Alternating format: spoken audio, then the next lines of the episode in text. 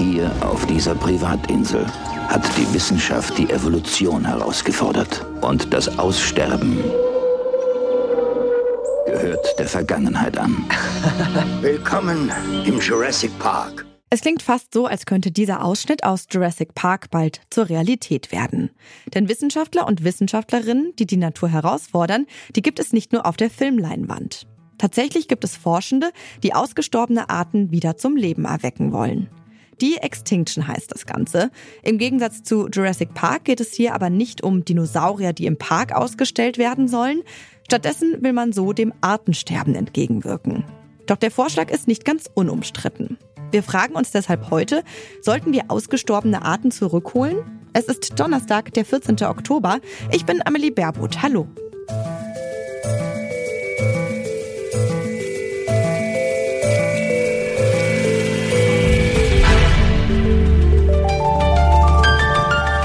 Zurück zum Thema.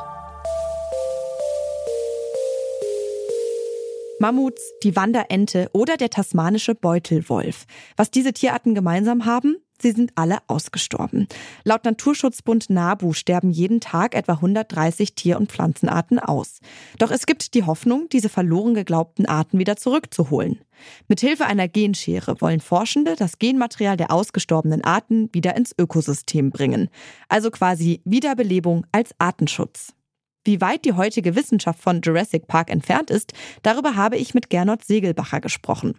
Er ist Professor an der Uni Freiburg und forscht unter anderem zur Genetik im Naturschutz. Als erstes wollte ich von ihm wissen, wie die Wissenschaft tatsächlich vorgeht und woher überhaupt das genetische Material stammt. Ja, Sie haben natürlich recht. Äh, Jurassic Park geistert immer in den Köpfen rum, sobald man sich äh, mit dem sogenannten De-Extinction-Ansatz ähm, beschäftigt. Im Grunde brauchen wir genetisches Material von diesen ausgestorbenen Organismen. Und da kommt schon das erste Problem ins Spiel. Vieles dieser DNA, die wir finden, ist einfach so stark fragmentiert, dass wir da einfach nur noch ganz, ganz kleine Stückchen irgendwie da dazu finden.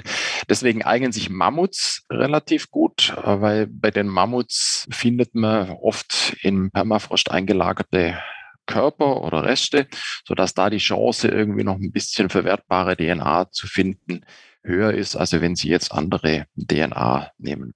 Und kann man sich das dann auch vorstellen wie, wie Fossilien oder in welcher Form liegen die quasi vor, die Reste? Also es gibt bei den Mammuts ja einfach sehr gut erhaltene Exemplare, die quasi im Eis eingeschlossen mhm. sind. Da sehen Sie tatsächlich ein Mammut mit Haaren und ähm, entsprechenden Stoßzähnen.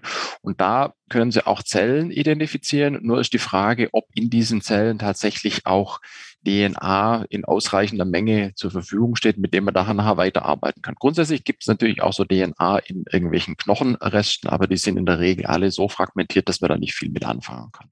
Und können wir vielleicht an der Stelle auch noch mal ganz kurz darüber sprechen, wie man mit dem genetischen Material, wenn man denn dann welches hat, überhaupt weiter vorgeht? Also wie soll denn daraus ein Mammut entstehen? Also es gibt im Grunde zwei Hauptmöglichkeiten, das zu machen. Also eine japanische Arbeitsgruppe hat damit angefangen, die haben tatsächlich Mammutmaterial einer Zelle in eine Mauszelle transformiert und versuchen im Grunde dann den Weg zu gehen, daraus einen Embryo zu kreieren. Das scheint aber nicht so vielversprechend zu sein. Der andere Ansatz, der im Grunde von äh, der Harvard University äh, entsprechend verfolgt wird, ist im Grunde Zellen von Elefanten zu nehmen und diese Zellen mittels Genomeditierung so zu verändern, also die, die DNA so mhm. zu verändern, dass sie bestimmte Charaktereigenschaften von Mammuts äh, aufweisen. Ich habe ja vorher schon gesagt, es wird nie ein direkter Mammut sein, weil wir wissen nicht genau, welche Gene denn entsprechend dafür entscheidend sind. Was man im Moment macht, ist, man sucht einfach bestimmte kälteresistente Eigenschaften, wie zum Beispiel eben auch die langen Haare, von denen man relativ gut weiß, äh, wie die genetische Grundlage ist.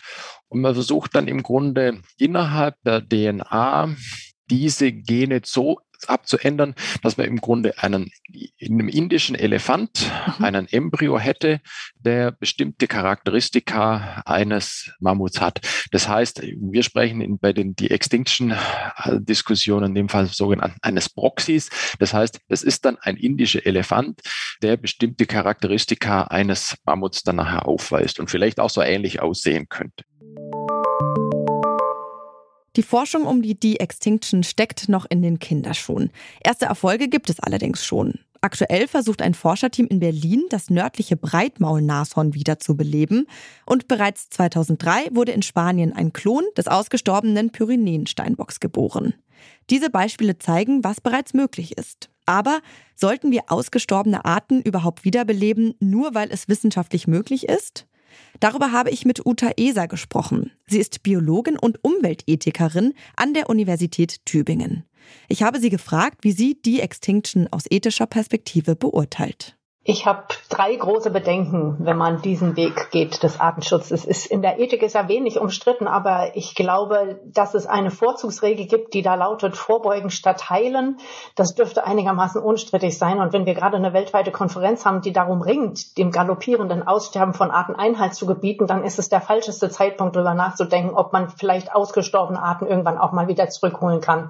Also es ist ja gerade das Dramatische, dass das Aussterben von einer Art unumkehrbar ist. Und wenn jetzt durch so eine Technik die Illusion erzeugt wird oder das Versprechen in der Luft steht, dass es vielleicht doch nicht so unumkehrbar ist, dann fürchte ich, dass die Anstrengungen, die ja jetzt schon nicht besonders groß sind, das Aussterben zu verhindern, vielleicht doch eher noch nachlassen als gesteigert werden. Also insofern Punkt eins würde ich eher dafür plädieren, lieber alle Kraft darauf konzentrieren, dass die Arten nicht aussterben, als zu überlegen, ob wir sie vielleicht irgendwie dann doch wieder zurückkriegen, wenn sie mal ausgestorben sind. Der zweite Grund ist, dass die Arten, über die man dann redet, die man wieder zurückholen will, das sind ja oft solche Publikumslieblinge. Also zum Beispiel das Mammut, was will man dann halt wieder haben? Aber der Großteil der Arten, die wir verlieren, ist dann nicht so, dass das Publikum die kennt oder liebt. Sagen wir mal Insekten oder Kleinstlebewesen im Boden, die wichtig dafür sind, dass die Böden fruchtbar sind wo es ja auch auf die schiere Masse und Vielfalt und Unterschiedlichkeit ankommt. Und wenn man, selbst wenn man einzelne Arten wiederherstellen könnte, dann könnte man ja dieses kunstvolle Geflecht unterschiedlicher Arten niemals in dieser Art und Weise wiederherstellen, sondern die Befürchtung wäre klar, würde man dann einzelne Arten, die besonders spektakulär sind, vielleicht wiederherstellen können. Aber das gesamte Netz des Zusammenwirkens dieser Organismen, was ja auch die Leistungen ausmacht, die die Ökosysteme für uns erbringen, das wäre auf diese Art ja auf jeden Fall nicht wieder so ohne weiteres zu reparieren. Und dann gibt es noch einen dritten, eher grundsätzlichen Einwand, dass ich so denke, naja, was bedeutet denn Natur für uns eigentlich? Das Tolle an Natur ist, oder das, was Natur sie so bemerkenswert oder so wertvoll macht, ist ja gerade das, dass wir sie nicht gemacht haben und dass sie auch nicht für uns da ist, sondern sie ist von selber da und sie ist eigentlich auch absichtslos da, so wie sie da ist. Und wenn man jetzt die Dinge, die man in der Natur besonders und kostbar findet, selber technisch herstellt, dann fällt dieses Moment von Naturerleben, dass man da etwas begegnet, was gerade nicht von einem selber gemacht ist, was das ganz andere ist, das entfällt dann, weil dann begegnen wir sozusagen überall nur noch unseren eigenen Produkten. Dann ist es kein Unterschied mehr, ob ich in den Zoo gehe oder ähm, in die freie Natur, weil dann auch in der freien Natur sozusagen nur noch unsere Artefakte rumlaufen. Und das würde, glaube ich, schon auch unser Verhältnis zur Natur, ja, vielleicht nicht zerstören, aber doch diese besondere Form des Naturerlebens äh, zumindest beeinträchtigen. Von Jurassic Park sind wir zwar noch weit entfernt, doch die Forschung schreitet mit großen Schritten voran.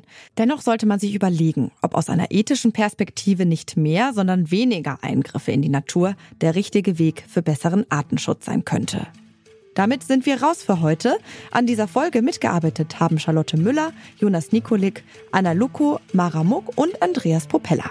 Chef vom Dienst war Toni Mese und mein Name ist Amelie Berbot. Ciao und bis zum nächsten Mal. Zurück zum Thema vom Podcast Radio Detektor FM.